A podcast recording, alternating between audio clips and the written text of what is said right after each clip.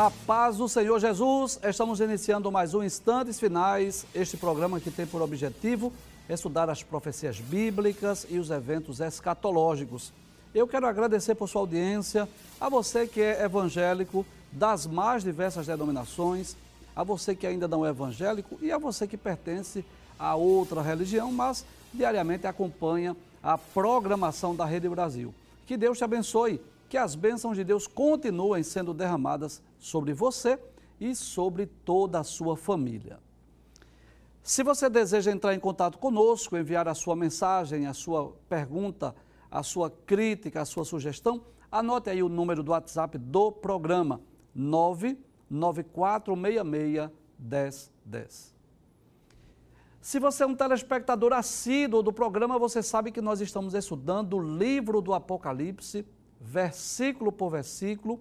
Nós já tivemos a oportunidade de estudar os oito primeiros capítulos do livro, já estudamos vários temas, vários assuntos nesses oito capítulos, e recentemente nós estamos estudando o capítulo de número 9, inclusive esses dois capítulos, capítulo 8 e capítulo 9, trata exatamente desta temática aí, que é exatamente as sete trombetas. Pode abrir a tela, por gentileza? Muito bem, esse tema aí que nós estamos estudando, o toque das sete trombetas, você sabe que esse é o período sombrio da grande tribulação. Nós já explicamos, pode trazer por favor, nós já explicamos que durante esses sete anos de tribulação, haverá três séries de juízos, três séries de julgamentos sobre a terra. A primeira série são os sete selos, nós já estudamos, estamos estudando sobre o toque das sete trombetas e futuramente estaremos estudando também sobre os sete cálices da ira de Deus. Vamos relembrar, recapitular? Nós sempre usamos essa metodologia, que é uma forma de nós relembrarmos para reforçar o aprendizado. Então, nós já estudamos sobre cinco das sete trombetas. Vamos relembrar estas cinco trombetas que nós já estudamos? Vamos lá, pode passar na tela, por favor. Então, nós vimos que quando o primeiro anjo tocar a trombeta, João disse que houve saraiva e fogo misturado com sangue, será derramado na terra e será queimada a terça parte da terra. A terça parte das árvores e toda a erva verde será queimada. Nós já dissemos que isso vai fazer com que afete as, a lavoura, a agricultura, as plantações. Isso vai fazer com que haja fome, falta de alimentos na terra. Quando o segundo anjo tocar a sua trombeta, nós vamos perceber que João disse que é, foi lançada no mar uma coisa como um grande monte ardendo em fogo. Nós não podemos dizer ao certo que fenômeno é esse. Talvez o meteoro, um asteroide, um meteorito, alguma coisa, mas que vai atingir os oceanos. E João disse que a terça parte do mar, 33% do mar, vai se tornar em sangue. Mas o problema desse período não é só a cor dos oceanos, é que vai morrer a terça parte das criaturas marinhas. A terça parte dos peixes vai morrer e com certeza, quando o mar colocar para fora esses peixes, esta multidão, esses milhares de peixes, com certeza vai ficar um odor insuportável.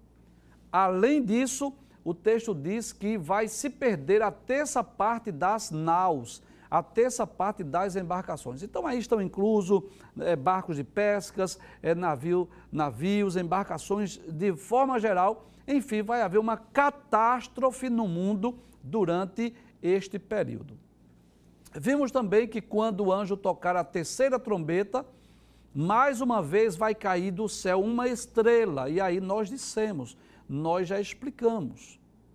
Com a a ciência não estava tão evoluída, não é? principalmente a astronomia, e por favor não confunda astronomia com astrologia. A astronomia não estava tão desenvolvida, então João descreveu o que ele viu. E ele registra como se fosse uma estrela que caía, mas é possível que não seja uma estrela necessariamente. Talvez seja um, cometa, um asteroide, um meteoro, alguma coisa assim e agora vai cair sobre a terça parte dos rios e sobre a fonte das águas. Então veja que cada trombeta dessa que é tocada vai atingir uma área da natureza. Volta a tela, por gentileza. Então, a primeira trombeta vai atingir as plantações, as árvores, as ervas verdes, a lavoura, a agricultura. Vai fazer com que haja fome na terra, escassez de alimentos. A segunda trombeta vai atingir os mares, os oceanos. A terça parte das águas dos oceanos vão se tornar em sangue. A terça parte dos peixes vai morrer. A terça parte das embarcações vão se perder. Então, isso também vai aumentar gradativamente a fome, porque aqueles que sobreviverem da pesca vai também passar por privações e necessidades. E agora, essa terceira trombeta vai atingir exatamente as fontes das águas. As águas se tornarão amargas, os homens vão morrer de sede, porque as, as águas vão se tornar amargas. Quando o quarto anjo tocar a trombeta, nós vimos que vai atingir os astros. Nós vamos perceber que será ferida a terça parte do sol, da lua e das estrelas, para que a terça parte deles se escurecesse, para que a terça parte do dia não brilhasse. E nós dissemos aí que existem três possibilidades. Existe a possibilidade, pode trazer a tela, por favor? Existe a possibilidade de literalmente, de ser, isso ser literal, ser atingido literalmente o sol, a lua e as estrelas, é uma possibilidade. Existe a possibilidade número dois, de ser algum fenômeno da natureza, como uma espécie de um eclipse lunar, um eclipse solar, que venha fazer com que o, o, dia e a noite não tenham o brilho do sol e da lua, é outra possibilidade, mas eu prefiro ficar com a terceira possibilidade, que tudo nos leva a crer, não é que haverá poeiras cósmicas. Depois de tantas catástrofes ocorrendo na Terra, em tantos incêndios, tantas coisas, é possível que haja uma poeira cósmica que faça com que o, o Sol, a Lua e as estrelas não deem o seu brilho. Permita-me fazer essa ilustração. É quando o dia está nublado, por exemplo, nós costumamos dizer que o sol está frio, mas o sol não está frio, ele está brilhando com o mesmo fulgor, a mesma intensidade, mas por conta das nuvens carregadas, que nós dizemos que o sol está frio, mas o sol permanece lá. E no dia nublado, o que é que acontece? Nós não temos o brilho do sol como nos dias comuns. É possível que isso ocorra. Então, observe que com o toque dessa quarta trombeta, vai atingir até mesmo os astros, até mesmo o brilho do sol e da lua e das estrelas serão afetados, o que nos leva a entender que haverá trevas no sentido físico e também no sentido espiritual por conta das ações demoníacas aqui na terra.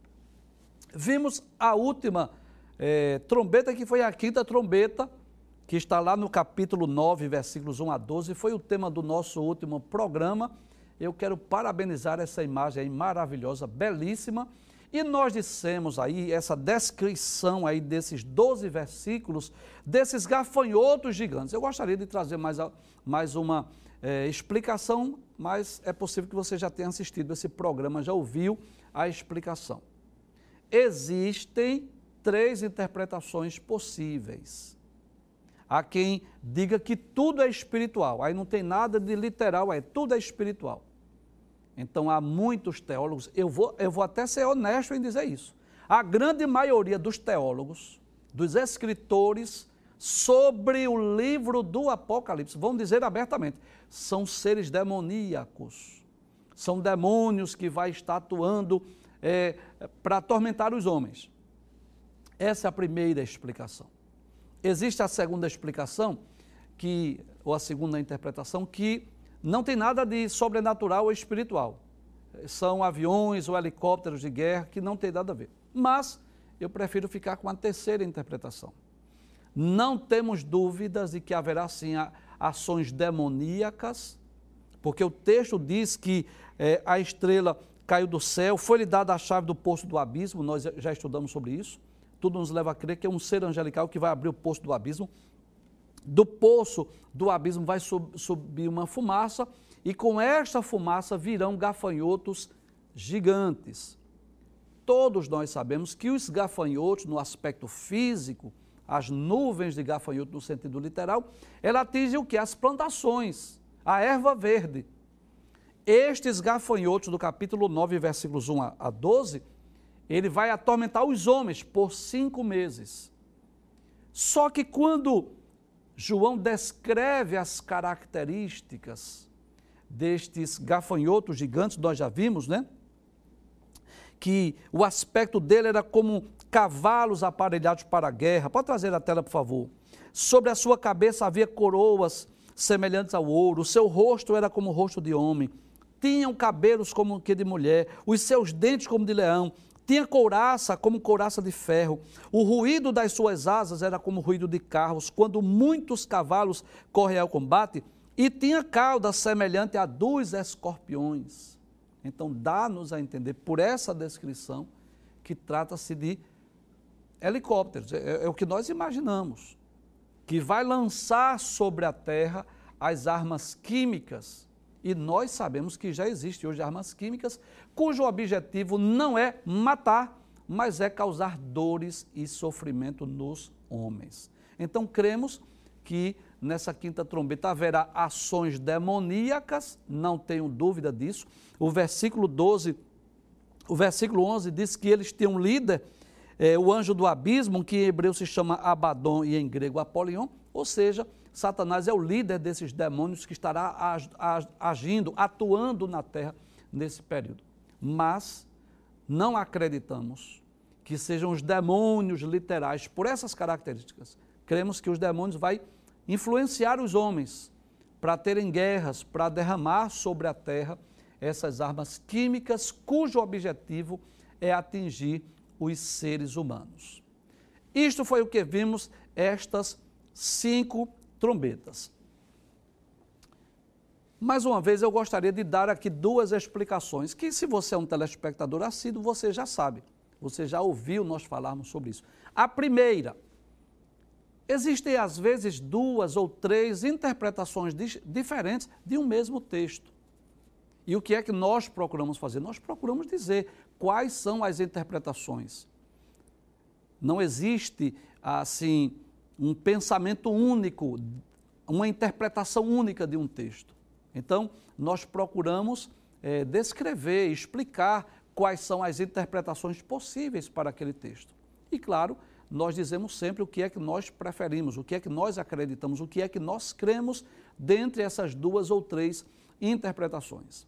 Então, é, é bom lembrar isso muitas profecias bíblicas, nós só vamos poder compreendê-las perfeitamente quando houver o cumprimento. Então, os homens que estiverem aqui na terra, digamos essa quinta trombeta, por exemplo, as pessoas que estiverem aqui na terra estarão presenciando, estarão vivenciando essa experiência, e aí sim eles vão poder dizer ao certo se são seres demoníacos que vão atormentar os homens, se são armas químicas, como nós estamos dizendo, se são helicópteros, talvez aviões, talvez até algum equipamento mais moderno, mais sofisticado, sei lá, uma espécie de um drone, por exemplo, é possível. Mas só quando se cumprir é que nós podemos dizer ao certo o, o, qual dessas interpretações estará correta. E claro, nós não queremos estar aqui quando essas profecias se cumprirem. E gostaríamos de lembrar mais uma vez nós assumimos o compromisso de explicarmos o livro do Apocalipse. Estamos estudando na medida do possível, versículo por versículo. E aí nós temos que falar tanto as coisas boas, como, por exemplo, o, o céu, é, o trono de Deus, a, as bodas do Cordeiro, aquilo que está reservado para os salvos do futuro, a nova Jerusalém, mas também temos a responsabilidade de explicarmos sobre as coisas ruins, sobre as catástrofes que estarão ocorrendo no mundo durante o período sombrio da grande tribulação. Mas não pensem que o nosso objetivo é causar aqui alguma espécie de sensacionalismo, para causar algum, alguma espécie de pânico ou pavor nas pessoas. Não, não é esse o nosso objetivo. É apenas alertar, advertir o que é que vai ocorrer no futuro, de acordo com as profecias bíblicas do livro do Apocalipse.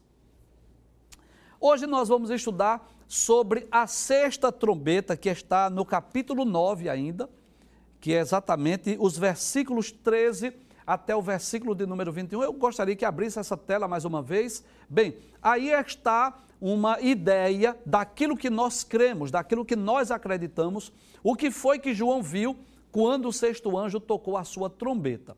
Então você vai ver, é como se João estivesse lá do céu, tendo essa visão, mas lá na terra o que é que está havendo? Havendo guerras. É possível que João tenha visto os horrores de uma guerra na ocasião dessa sexta trombeta. Nós vamos ler os textos, como sempre fazemos, né? Diariamente, a equipe de arte prepara aí esses slides, essas imagens maravilhosas, belíssimas, exatamente para que você que talvez esteja em um local que não possa abrir a sua Bíblia, você possa acompanhar a explicação aí na tela do seu computador, da sua TV ou do seu celular. Mas, claro, se você dispõe de uma Bíblia, é muito importante que você esteja com a sua Bíblia, um caderno de anotações, uma caneta para você poder enriquecer o comentário que nós vamos fazer. Então vamos estudar hoje a partir do versículo de número 13. Pode passar a tela, por favor? Versículo de número 13 do capítulo 9 do livro do Apocalipse. Diz assim: E tocou o sexto anjo a trombeta. Então, observe, é a sequência. Já estudamos cinco, agora é o sexto anjo que toca. Aí João diz: E ouvi uma voz que vinha das quatro pontas do altar de ouro que estava diante de Deus. E aí aparece ali um altar, um altar que tudo nos leva a crer que seja o altar de incenso. Pode trazer a tela, por gentileza. Ora, o, o, que é que nos leva a crer que é o altar de incenso? O que está lá em Apocalipse, capítulo 8, versículo 3. Quando nós estudamos sobre a abertura do sétimo selo, nós vimos, eh, nós estudamos aqui sobre as orações que sobem à presença de Deus. Veja o que diz Apocalipse capítulo 8, versículo 3. E veio outro anjo e pôs-se junto ao altar, tendo um incensário de ouro, e foi-lhe dado muito incenso para opor com as orações de todos os santos sobre o altar de ouro que está diante do trono. Então, lá no Antigo Testamento, quando Deus, através de Moisés, disse que construísse né, aquele aquela tenda, aquele tabernáculo, aquela tenda móvel, que era um lugar de culto e adoração durante os 40 anos de peregrinação, havia dois altares lá. Havia o altar dos holocaustos, que estava no átrio, e o altar de, de incenso, que estava no lugar chamado Santo. Não é o Santo dos Santos, mas no lugar santo. Então, este altar estava lá no tabernáculo. E tudo nos leva a crer, já que o tabernáculo com os seus utensílios são sombra das coisas celestiais, tudo nos leva a crer que um altar semelhante a esse também está lá no céu. Vou, vamos voltar ao texto. Então, versículo de número 13, aí João diz que quando esse anjo tocou, ele ouviu uma voz. Embora o texto não diga de quem era essa voz, mas cremos que é a voz do próprio Deus, que vinha de onde? Das quatro pontas do altar de ouro que estava diante de Deus, porque nas quatro pontas desse altar havia uma espécie de, de chifre. Era quatro pontas de ouro que estava aí é, nesse, nesse altar de incenso. Pode passar o versículo 14. O que é que essa voz dizia? João disse que ouviu uma voz, mas o que é que essa voz dizia? O anjo dizia assim: solta os quatro anjos que estão presos junto ao grande rio Eufrates. A pergunta que nós fazemos quando lemos esse texto é a seguinte: pode trazer a tela, por favor. Quais são esses anjos? Quem são esses anjos? Bem, a Bíblia não diz claramente, mas tudo nos leva a crer, pelo fato de estes anjos estarem presos, que trata-se de anjos, de seres espirituais que estão a serviço de Satanás e que estavam presos.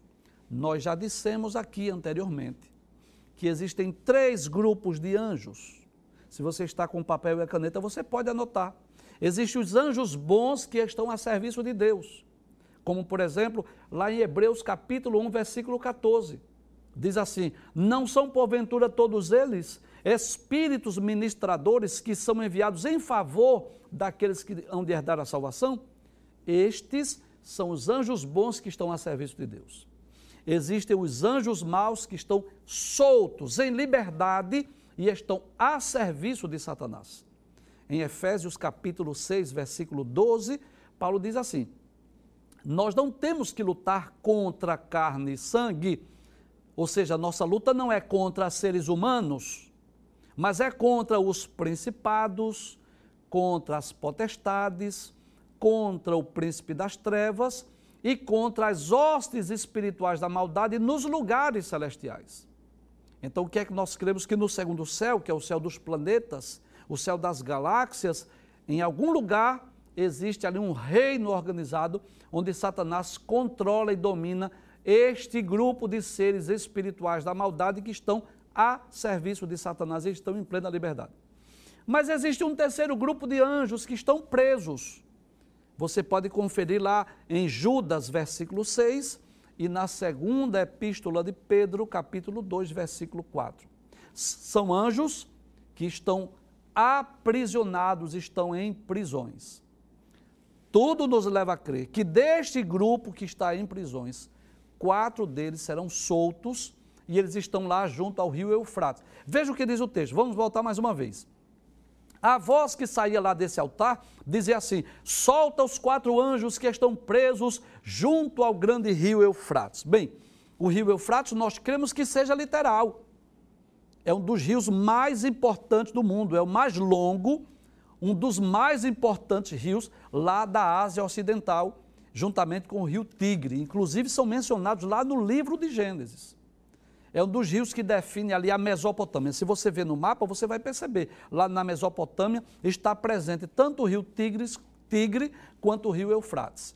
Ele se origina lá na Turquia, ele flui através da Síria, através do Iraque, depois se une ao rio Tigre e ambos vão desembocar lá no Golfo Pérsico. Você pode acompanhar isso em um mapa. Qualquer mapa tem esse rio é, Eufrates.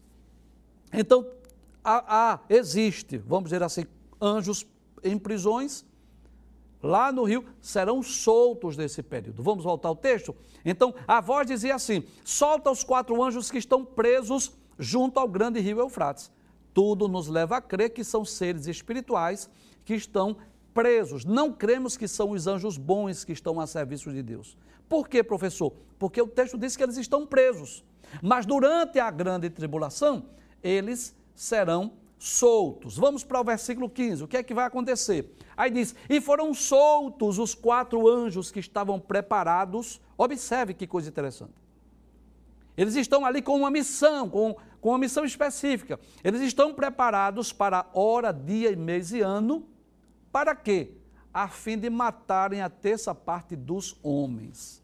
E aí eu quero chamar a atenção para duas coisas importantes que nós gostaríamos de destacar. Pode trazer a tela, por favor.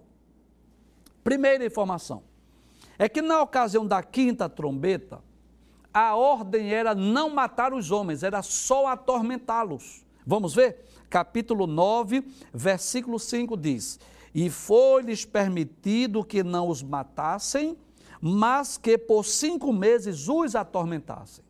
Então, esses gafanhotos gigantes que tudo nos leva a crer que são helicópteros que vão lançar armas químicas, não é para matar, o objetivo é causar dores, sofrimentos, tormentos, como o tormento dos escorpiões. Mas agora, observe que esses quatro anjos que estavam presos junto ao rio Eufrates serão soltos. Para quê? Para matar a terça parte dos homens. Agora não é só atormentar, agora é para matar mesmo.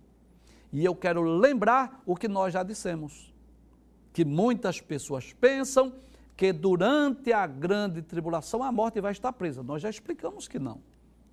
Quando o texto diz em Apocalipse capítulo 9, versículo 6, que naqueles dias os homens buscarão a morte e a morte fugirá deles, é porque o objetivo destas armas químicas do capítulo 9, versículos 1 a 12, não é matar, é causar sofrimentos. Mas agora esses quatro anjos que estão lá junto ao rio Eufrates, que serão soltos, o objetivo agora é matar a terça parte dos homens. E como é que eles vão agir? Qual é o meio, o modo, a maneira que ele vai matar a terça parte dos homens? Vamos ver o que diz o texto bíblico? Observe o versículo de número 16, pode passar, por favor. Diz assim: E o número dos exércitos dos cavaleiros era de 200 milhões e ouvi o número deles. Então, o que leva-nos a entender é que João viu um grande exército. João não pôde contar. Observe, João não disse eu contei, ele disse assim: eu ouvi o número deles. Alguém disse, são 200 milhões. Então, uma das, da, das razões pelas quais, pode trazer a tela, por favor.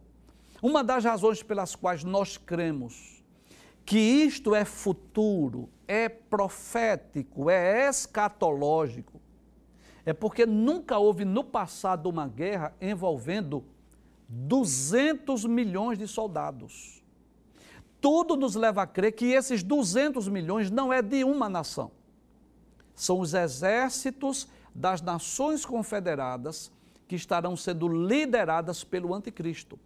É possível que o anticristo tenha um domínio sobre o mundo e tenha exércitos em várias nações cujo número é de 200 milhões. Só que, abre o texto, observe.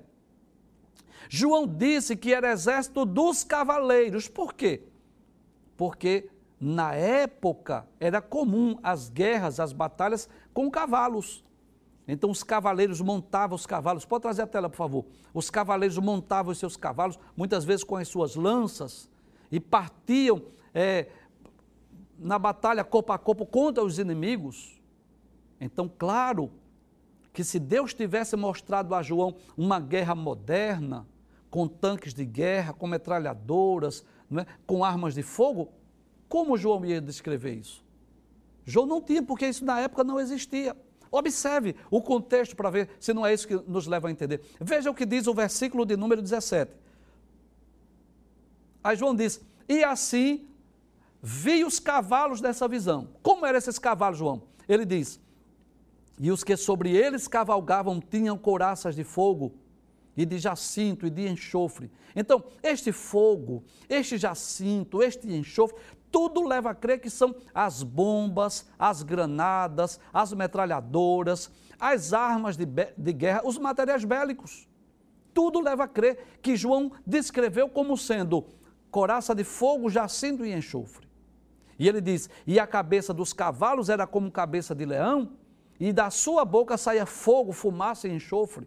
É possível que João tenha visto tanques de guerras, é possível que João tenha visto metralhadoras, artilharias, não é? aquela artilharia disparada, ou seja, os exércitos lutando uns contra os outros, e João descreveu como se fossem cavalos de guerra, porque era o que estava ao seu alcance. Ou, possibilidade número dois, ele viu realmente os cavaleiros, ele viu cavalos, mas é, de uma forma que ele pudesse descrever para nós. Veja o que diz o versículo de número 18. Por essas três pragas foi morta a terça parte dos homens. Veja que coisa interessante. Aqueles quatro anjos que foram soltos, qual era a sua missão? A sua missão era matar os homens. Mas o que foi que os demônios fizeram? Eles usaram armas humanas, físicas. Então, por essas três pragas foi morta a terça parte dos homens. Quais? Aí ele diz: pelo fogo, pela fumaça e pelo enxofre que saía da sua boca. Ou seja, através de armas, de bombas, de granadas, de tiro, né, de metralhadoras, enfim as guerras modernas hoje que já existem no mundo inteiro. E claro, à medida que o tempo passa, isso vai se aperfeiçoando, os homens vão aperfeiçoando as armas, as armas vão se tornando mais destrutivas, mais poderosas, o poder de destruição, de morte vai aumentando cada dia mais. Veja o que diz o versículo 19. Diz, por, versículo 19, por favor, pode passar a tela. Diz: Porque o poder dos cavalos está onde? Na sua boca e na sua cauda. Porquanto a sua cauda é semelhante a serpentes e tem cabeça, e com ela danificam. É possível que ele esteja tratando-se de quê? De tanques de guerra, que realmente é, é esse, esse cano que dispara as, as, as artilharias, tanto pode ir para frente como pode ir para trás. É possível, isso é uma possibilidade que João tenha visto no capítulo 9, versículos 1 a 12, os helicópteros, e no capítulo 9, versículos 13 a 21, ele tenha visto as artilharias, a infantaria, as armas de guerra, os horrores de uma guerra, as explosões, né, tiro, bombas, granadas, coisa desse tipo. Então, ele diz que o poder dos cavalos está na sua boca e na sua cauda, porquanto a sua cauda é semelhante a serpentes e tem cauda e com ela danificam. Há uma outra possibilidade ainda. Pode trazer a tela, por favor. Cada vez mais, que coisa interessante. Os homens estão criando, inventando, né, é, meios mais modernos, mais sofisticados, de lançarem bombas e granadas. Então, observe, por exemplo, que muitas vezes um, um avião que não precisa ter piloto, ou um drone que vai e, e destrói um, um, avião não tripulado, né, que nós chamamos, um, um drone, por exemplo, pode ser, é possível que nesta visão João tenha visto também, em vez de serem homens, é uma possibilidade também, talvez sejam robôs que no futuro estarão servindo também como soldados de guerra. Isto é uma outra possibilidade. Agora, o que é que nós cremos? Nós cremos sim que existem seres espirituais, existem seres demoníacos que têm essa missão de matar a quarta parte dos homens, ou desculpe, a terça parte dos homens, mas que ele fará isso através de armas, armas, eh, materiais bélicos, através das guerras. Veja o que diz o versículo de número 20. Agora, é interessante. Volta ao versículo 19, por favor. Daqui a pouco eu vou para o versículo 20. Veja. Diz assim: o poder dos cavalos está onde? Na sua boca, na sua cauda, porquanto a sua cauda é semelhante a serpentes e tem cabeça e com ela danifica. Traz para cá a tela, por favor. Quero chamar a sua atenção. Então, o mundo está vivendo o que? Os horrores de guerras. Veja, acompanhe comigo a sequência. Primeira trombeta atingiu as árvores, atingiu a agricultura, a lavoura, fome na terra.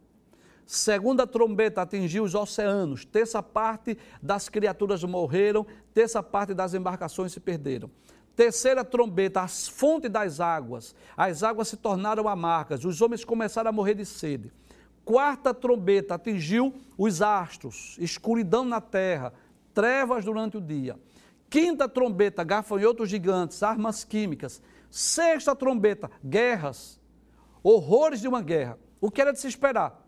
Que os homens se arrependessem dos seus pecados, sim ou não?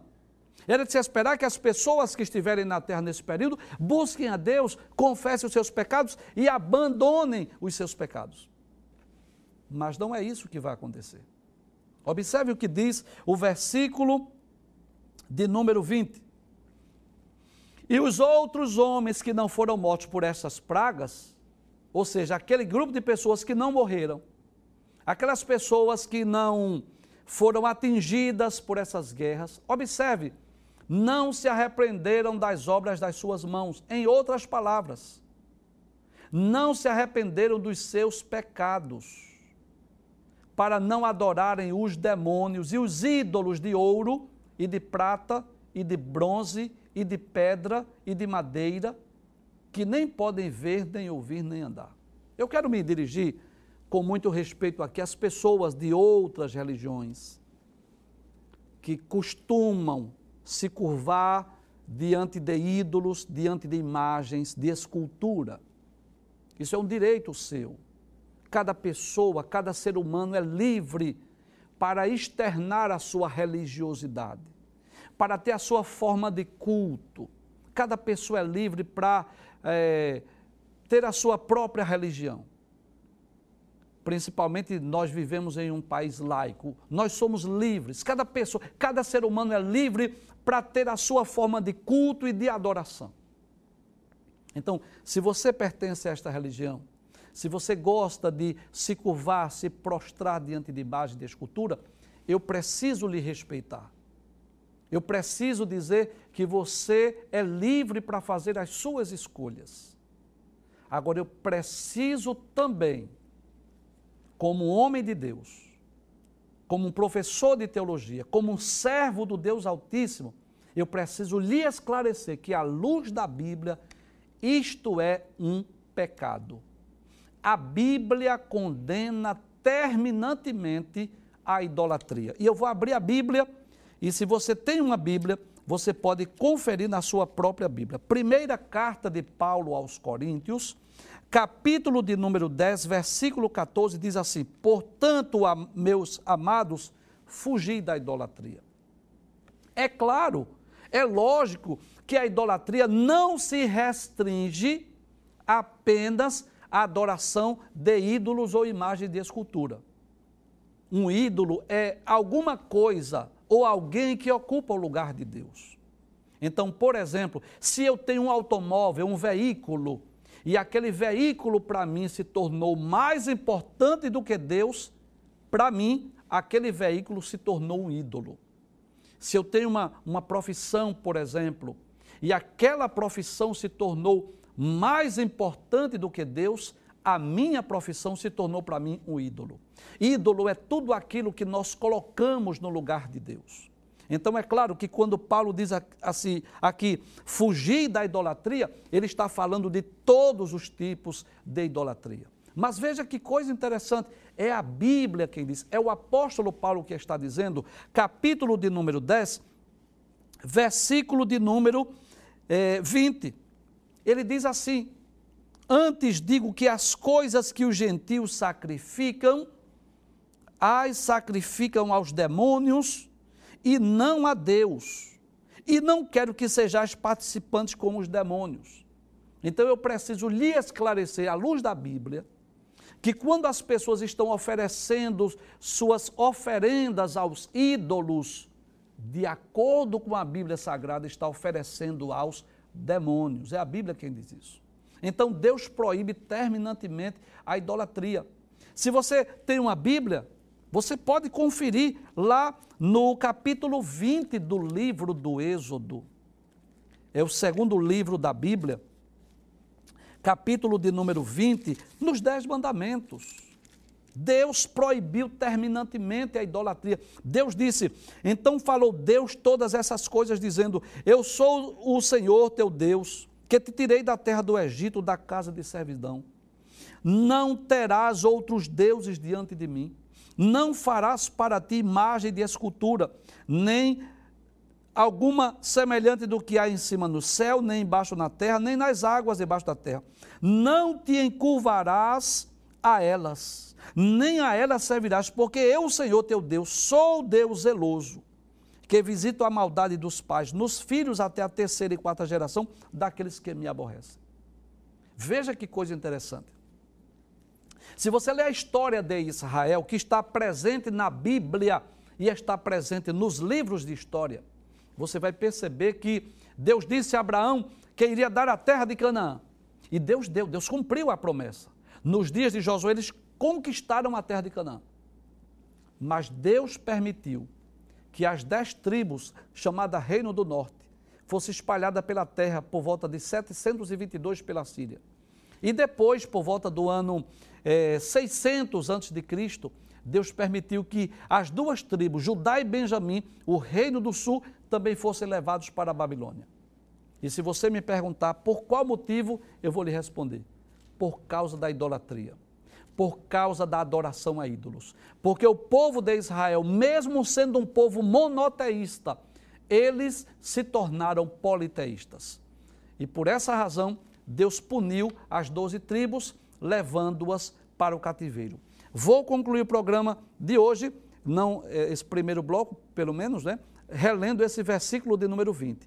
Que mesmo debaixo do juízo, debaixo do julgamento, mesmo tendo tantas guerras, a Bíblia diz que os outros homens que não morreram por essas três pragas, pelo fogo, pelo enxofre, pela, pelos, pelas bombas, diz que eles não se arrependeram das obras das suas mãos, para não adorarem os demônios e os ídolos de ouro, de prata, de bronze, de pedra e de madeira, que nem podem ver, nem ouvir, nem andar. Ou seja, os homens, é, pode voltar a tela, por favor? Os homens é, não se arrependeram nem da sua idolatria. Versículo 21 diz que eles não se arrependeram dos seus homicídios, não se arrependeram das suas feitiçarias, não se arrependeram da sua prostituição e nem das suas ladroices. Em outras palavras, os homens rejeitarão a oportunidade de arrependimento que Deus lhes deu.